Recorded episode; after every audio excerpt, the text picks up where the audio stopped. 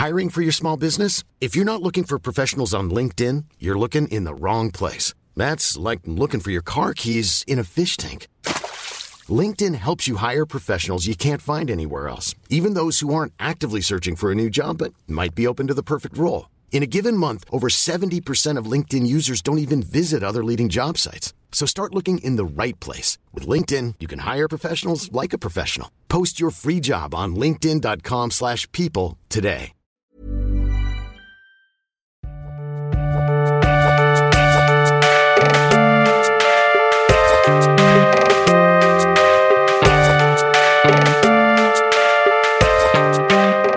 C'est Thomas Rozek. On a beaucoup dit, notamment à l'occasion de l'anniversaire tout récent du mouvement des Gilets jaunes, que la consultation lancée par Emmanuel Macron pour répondre aux besoins des Français de se faire entendre, le fameux grand débat, n'avait pas donné grand-chose. Alors c'est pas totalement faux, à ceci près que de ce tour du pays est au moins née une initiative d'une ampleur inédite, la Convention citoyenne pour le climat. 150 citoyens tirés au sort, chargés de proposer des pistes socialement justes pour réduire les émissions de CO2 d'au moins 40% d'ici 2030.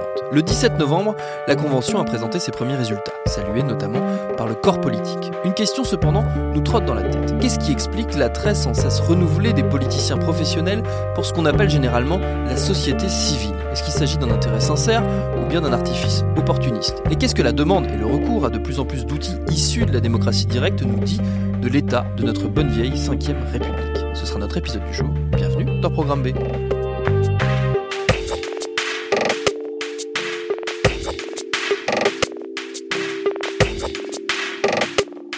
Notre invité pour évoquer tout ça, c'est Loïc Blondiot. Il est politologue, professeur de sciences politiques à l'université Paris 1 Panthéon-Sorbonne, impliqué notamment dans l'aventure de la Convention citoyenne pour le climat que j'évoquais plus tôt. J'ai commencé par lui demander si le fait de faire appel à la société civile ou à des outils de démocratie participative n'était pas une façon, pour la politique traditionnelle, de se doter d'un vernis de modernité tout en poursuivant ses vieilles pratiques. Oui, alors vous avez raison. C'est une stratégie politique de relégitimation de mécanismes et d'institutions qui sont à l'agonie hein, aujourd'hui dans nos sociétés. le degré de défiance à l'égard des partis politiques, à l'égard des institutions classiques de la démocratie représentative est devenu tel que ces institutions cherchent effectivement à retrouver une image, une proximité avec la, société civile via des innovations politiques euh, qui pour certaines en sont réellement, qui pour d'autres euh, bon euh, jouent sur de vieilles ficelles. Mais vous avez raison, on est dans un moment clé de notre système politique où la démocratie représentative est, est en, obligation de démontrer qu'elle est résiliente face à une critique de plus en plus puissante, critique de son inefficacité et critique de son illégitimité.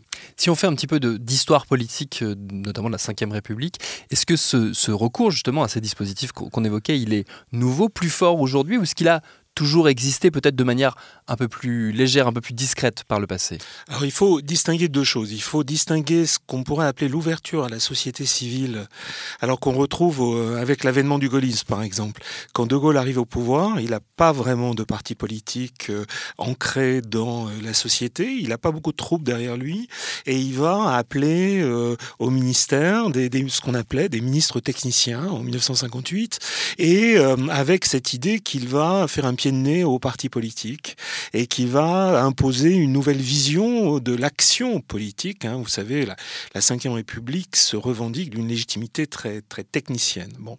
Et puis la démocratie participative, c'est quand même quelque chose de beaucoup plus récent. Ça, remonte aux années 90, euh, pas plus tôt. Hein. Euh, il y a dans les années 60 une contestation euh, du pouvoir, une contestation de l'État par les mouvements autogestionnaires, par des groupements, par exemple, il y a un mouvement assez fort qui s'appelle les groupements d'action municipale, qui vont, euh, à la surprise générale, emporter la ville de Grenoble au municipal de 1967. Et puis le mouvement va retomber très fortement dans les années 70 et 80, où là, ça va être la victoire de la politique professionnelle. Et puis ça revient dans les années 90, et nous sommes encore dans le prolongement et même l'intensification de cette vague de recours à la démocratie participative qui date des années 90. Si on reste sur, sur l'idée de, l'apport de la société civile, justement dans les, dans les, gouvernements ou dans les, au sein des rangs des députés, par exemple, on l'a vu beaucoup, on l'a beaucoup entendu, ne serait-ce que lors de la dernière campagne présidentielle et législative. Qu'est-ce qui fait que si cet usage est ancien, euh, il n'a finalement que peu d'effet sur euh, l'action des partis et où la politique traditionnelle l'emporte quelque part? Oui, euh, ce dont on s'aperçoit, c'est que la greffe de la, société civile, à la fois sur les mécanismes de gouvernement et sur les partis politiques, elle se fait le plus souvent assez mal. pourquoi? Soit, effectivement, ces personnels issus de la société civile se professionnalisent, deviennent des politiciens comme les autres perdent toute spécificité, ils sont cooptés et donc happés par le pouvoir, soit ils n'ont pas la légitimité. Je pense à, des, figures de ministres, par exemple. La, République en marche a eu beaucoup recours à euh, ce personnel issu euh, de la société civile pour composer ces ministères et pour, euh, pour candidater à, l'élection. Et on voit bien que pour beaucoup, leur absence de professionnalisme, leur absence de surface politique, pour compter, par exemple, dans un gouvernement, il faut peser politiquement. Et on voit bien tous ces ministres qui avalent des couleuvres Hein, euh, euh, parce qu'ils ne peuvent pas résister finalement au président de la République et au Premier ministre. Et donc, ils sont des acteurs qui sont très souvent relativement faibles. Nicolas Hulot étant l'exemple le, archétypique de ça. C'est-à-dire que Nicolas Hulot n'a pas pu imposer sa logique parce qu'il n'avait pas les clés euh, de l'influence politique et parce que, très vraisemblablement, il le reconnaît lui-même, il n'était pas préparé à, à, un tel, à un tel bras de fer avec des acteurs qui ont une ancienneté dans le monde politique beaucoup plus grande. Est-ce que ça veut dire que ce, recours, il est forcément voué à l'échec, puisque la, structure, il est contradictoire avec la, il entre en contradiction avec la structure même de la, prise de décision politique en France? Oui, la politique c'est un métier. Les partis politiques restent des organes euh, qui ont leur logique propre, dans laquelle finalement le fait de d'arriver au pouvoir ou de garder le pouvoir est quand même l'occupation principale de ceux qui se consacrent à, ce type de euh, d'activité. Et donc, si vous, vous voulez d'un certain, si vous ne voulez pas jouer ce jeu-là, vous êtes forcément marginalisé au bout d'un moment. Il y a des exceptions. Quand vous dites bon, ça, ne marche jamais, non, c'est pas vrai. Moi, j'ai en tête, par exemple, euh, depuis la dernière élection municipale, la ville de Grenoble. Euh, vraiment, de manière complètement inattendue, il y a une liste citoyenne qui est arrivée au pouvoir. Alors écolo, avec des gens de gauche, etc. Puis des gens vraiment issus de la société civile. Les débuts ont été très chaotiques. Hein. Les, adjoints ont eu beaucoup de mal à assumer leur rôle. Il y a eu une contestation très forte. Et puis là, euh, le maire euh, actuel, qui a pratiqué beaucoup la démocratie participative, a de bonnes chances de se faire réélire. Donc ça n'est pas une fatalité. Hein. Et puis, il y a un point qui me paraît absolument essentiel. Lorsque vous pensez qu'il faut changer complètement la, la, vie politique, quand vous pensez aussi qu'il faut renverser la table sur le plan, par exemple, de l'environnement, des politiques environnementales, vous êtes condamné à passer par les fourches codines du pouvoir. Il faut candidater, il faut aller aux élections, il faut accepter de jouer ce jeu-là. C'est compliqué, euh, on n'est pas sûr de gagner, euh, mais c'est aussi important, sinon beaucoup plus important que manifester dans la rue ou que de s'auto-organiser euh, dans son quartier avec ses potes. je ne veux pas dévaloriser l'action directe ou dévaloriser l'auto-organisation, mais en fait, à plus ample informé, on ne change vraiment les choses à une grande qu'en acceptant euh, de jouer le jeu euh, de la compétition politique traditionnelle. Vous avez commencé à le dire, c'est surtout à l'échelon municipal qu'on retrouve euh, des succès ou des exemples de, d'apport de la société civile ou de, d'outils tirés de la démocratie participative qui fonctionnent. Qu'est-ce qui fait que c'est à cet échelon-là, justement, que ça semble mieux fonctionner plutôt qu'à l'échelon national? Alors, il y, a de multiples raisons. d'abord, les coûts d'entrée dans euh, la compétition politique sont beaucoup moins élevés. Euh, vraiment, euh, être concurrentiel aux élections législatives et a fortiori à l'élection présidentielle, ça demande de l'argent. Hein, et, on a le cas de figure d'Emmanuel Macron. Emmanuel Macron n'est pas pas parti sans rien euh, à l'élection présidentielle. Il avait des soutiens financiers et euh, ça compte énormément. Ça, c'est une première raison. Deuxième raison, euh, je pense que dans la, compétition politique nationale, le poids des médias est, beaucoup plus important. Alors, il est important à l'échelle locale, mais les médias jouent un rôle de filtre. Les grands médias qui continuent à avoir de l'influence, quoi qu'on en pense, hein, et qui peuvent crédibiliser ou décrédibiliser euh, une offre politique. Et, et, il est très clair que ces médias sont conservateurs. Alors, ils se sont engouffrés derrière Emmanuel Macron parce qu'il était, d'un certain point de vue, compatible avec leur vision du monde. Mais si vous avez une, une, une, proposition politique beaucoup plus euh, euh, innovante, d'un certain point de vue, ou beaucoup plus radicale, ou beaucoup plus alternative, vous avez peu de chances d'être pris en compte par les médias. Mon espoir, et c'est pour ça que j'ai beaucoup investi dans une innovation qui vient de se mettre en place, qui est la Convention citoyenne pour le climat, euh, en fait, où une assemblée citoyenne de 150 citoyens tirés au sort euh, vont euh, produire un projet de loi que Emmanuel Macron s'est engagé à soumettre au référendum ou au Parlement. mon espoir, c'est que ça n'est pas une fatalité, c'est-à-dire qu'on va pouvoir penser des formes d'innovation politique à cette échelle-là et qu'on n'est pas condamné à l'échelle locale. Mais sinon, sur le constat, vous avez raison, c'est pour l'instant à l'échelle locale que les choses les plus intéressantes se sont produites.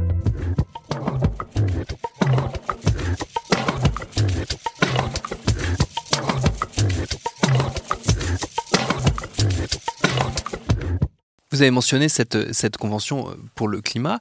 Euh, elle repose donc sur le tirage au sort. C'est intéressant de voir quel, quel, usage il peut être fait justement du tirage au sort dans la politique. C'est nouveau euh, d'avoir recours à cet outil-là ou c'est au contraire très ancien? Ah ben, Le tirage au sort, par définition, c'est la méthodologie la plus ancienne en démocratie de désignation des gouvernants. Aristote euh, l'a dit, Montesquieu l'a répété. Euh, l'élection, c'est un mode aristocratique de désignation des gouvernants. Le tirage au sort, c'est le seul mode démocratique. Donc on a cet héritage-là qui est précieux, sans faire d'Athènes une sorte de modèle, hein, puisque euh, Athènes avait son envers. On a, on a cette, cette figure-là qui était disponible et qui a été refoulée pendant des siècles et qui est finalement redécouverte depuis très peu de temps. Mais on assiste aujourd'hui, à la fois dans la pensée politique, mais aussi dans la vie politique, à une réhabilitation euh, de cette modalité de désignation. Alors, de gouvernants, oui.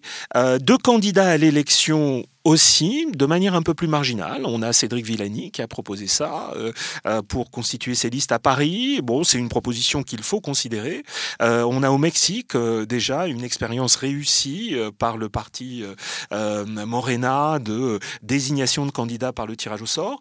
on peut, on peut mixer en quelque sorte le tirage au sort et l'élection à travers le, à travers ce type de démarche. Et puis là, en l'occurrence, avec la Convention citoyenne pour le climat, on a un dispositif qui est l'Assemblée citoyenne, qui est fortement demandée par exemple par un mouvement comme Extinction Rébellion, qui en a fait un des trois grands articles de son programme, et, qui vise là à ce que les citoyens euh, puissent euh, mettre sur l'agenda un certain nombre de questions, euh, puissent, et, et pour moi, l'avenir de la démocratie, il passe par ce type de démarche couplé à des démarches de démocratie directe. C'est-à-dire que dans l'idéal, pour moi, il faut que cette Convention citoyenne pour le climat euh, provoque un référendum et que les citoyens se prononcent sur une proposition qui aura été faite par d'autres citoyens. Cette articulation des deux légitimités me paraît extrêmement productive.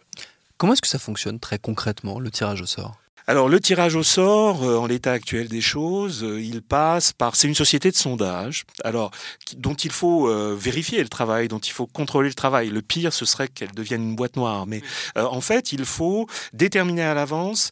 c'est ce qu'on a fait pour la convention citoyenne, des critères, des, des, des, des, quotas, ce qu'on appelle des quotas. Hein. C'est-à-dire qu'on a on a produit un échantillon stratifié de façon à, à ce que cet échantillon il ressemble vraiment, à ce que cette assemblée ressemble vraiment à la population française. Comment on a fait On avait une exigence très forte qui était que euh, il fallait que dans cette assemblée il y ait le même nombre de non diplômés que dans la population française.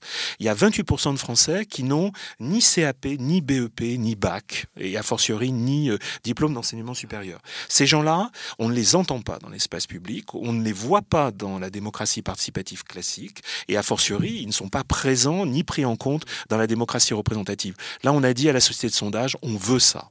On veut euh, une représentativité socioprofessionnelle, géographique. Hein, les différentes régions sont représentées, l'outre-mer est représenté. Par âge, on a demandé à ce qu'il y ait des moins de 18 ans et on a 4 moins de 18 ans, 4 ou 6, euh, c'est 6 plutôt puisqu'on en a rajouté 2, et c'est le, pourcentage de leur poids dans la population française. Et on a pensé qu'avec les mouvements pour le climat, il était impératif de les avoir.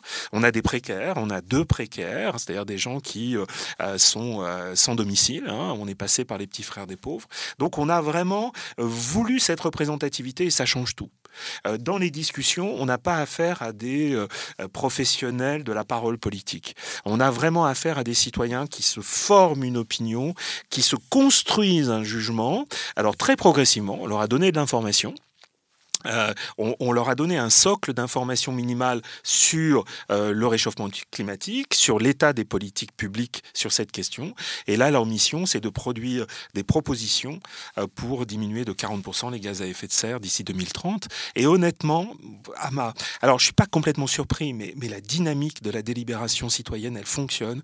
Et ça, c'est absolument magique. C'était ma prochaine question. Est-ce qu'il n'y a pas le risque d'une forme de dilution de la prise de décision en multipliant justement les les, interventions euh, de non-professionnels. Ouais, alors non, il y, y a un complément il y a une sorte de diversification. Il, euh, est clair que la légitimité que, donne l'élection continue à, à, avoir un poids, mais elle ne suffit plus à prendre des décisions, euh, euh, des décisions acceptées très largement par la population. Il y a un enjeu de légitimation de la décision. face, par exemple, à la transition climatique, on l'a vu sur la taxe carbone, on va devoir produire des mesures radicales ambitieuses, peut-être coercitives, mais elles devront être acceptées par les citoyens. Euh, et il n'y a pas mille et une manières de les faire accepter par les citoyens. Et que des citoyens eux-mêmes expérimentent ce que... Euh, ce que peuvent être ces décisions et leurs conséquences, euh, à mon avis, donne un poids considérable euh, aux propositions qu'ils vont faire. Et euh, moi, ce qui me réjouit, euh, ce qui m'a inquiété dans un premier temps et ce qui me réjouit, c'est maintenant, il commence à y avoir une appropriation par d'autres citoyens de ce que font ces citoyens. C'est quelque chose de, nécessaire. Il faut que cette assemblée citoyenne, elle bénéficie de la légitimité externe que lui donneront le débat public.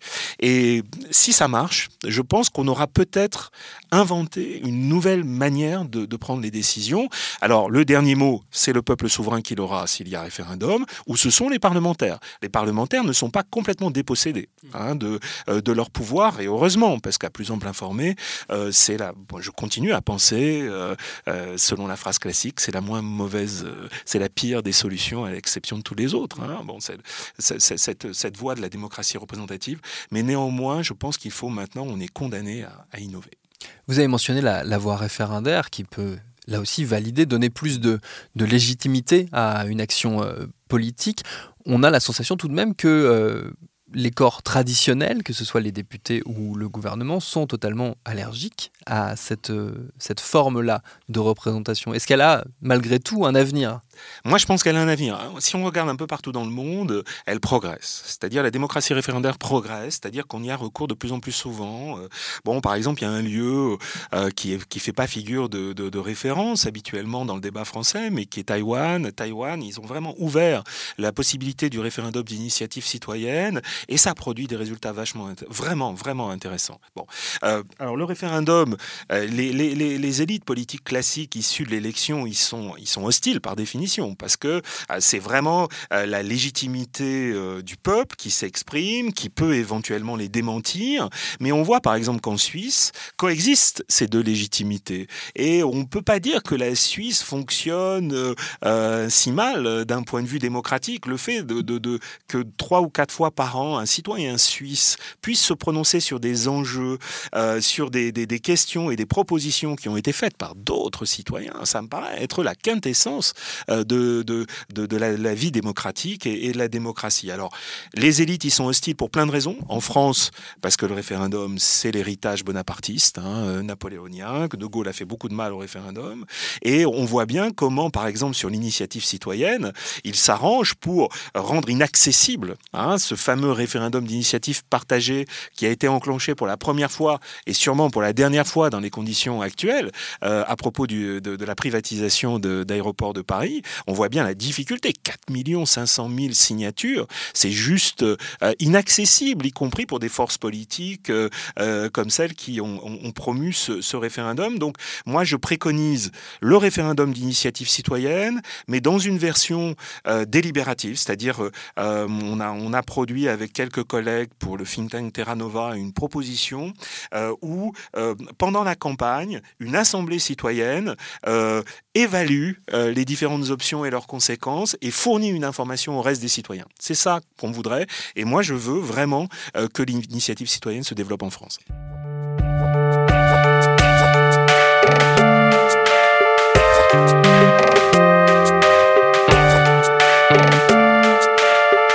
Reste à décider si ces outils doivent servir à compléter ou bien à remplacer les usages politiques traditionnels. Pour le coup, les tenants de la démocratie directe ne sont pas nécessairement d'accord sur ce point. On peut d'ores et déjà parier que la thématique sera au programme, si j'ose dire, de la prochaine présidentielle. Merci à Loïc Blondiot pour ses réponses. Programme B, c'est un podcast de Binge Audio préparé par Lauren Bess, réalisé par Vincent Hiver. Abonnez-vous sur votre appli de podcast préféré pour ne manquer aucun de nos épisodes, Facebook et Twitter pour nous parler. Et à demain pour un nouvel épisode.